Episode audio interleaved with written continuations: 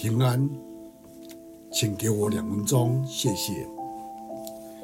在诗篇一百二十二篇第一节，人对我说：“我们往耶和华的殿去。”我就欢喜。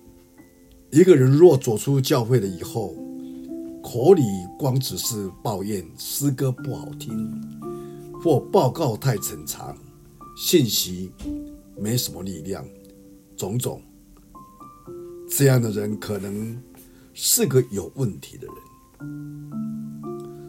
若从机会中无法或只得一点点的喂养，就如同进入一家货色齐全的百货公司，而却只买了一两件特价的物品。如果我们以期待着祝福的心来，进入教会来参加，就已经是走上蒙福的第一步了。若我们聚会时真心想听上帝透过圣经对我们所说的话，上帝必令我们的心满意足的走出教会来。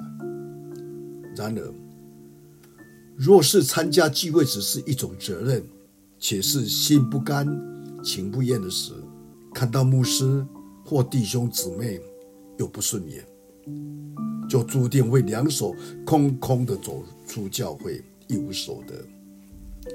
当年我们再一次去参加聚会的时候，要带着像诗篇作者一样的心情说：“人对我说，我们往耶和华的殿去，我就欢喜。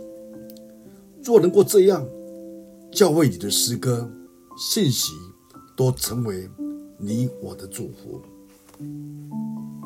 但愿上帝帮助我们，让我们每一次聚会，不管在线上或在现场，我们都带着一个敬畏、渴慕态度来到神面前。我们感谢神，我们一起来祷告。天父上帝，再次感谢你。借着诗人再一次给我们有一个提醒：我们到神你的殿的，我们应当存着一个渴慕，让我们心被主你得着。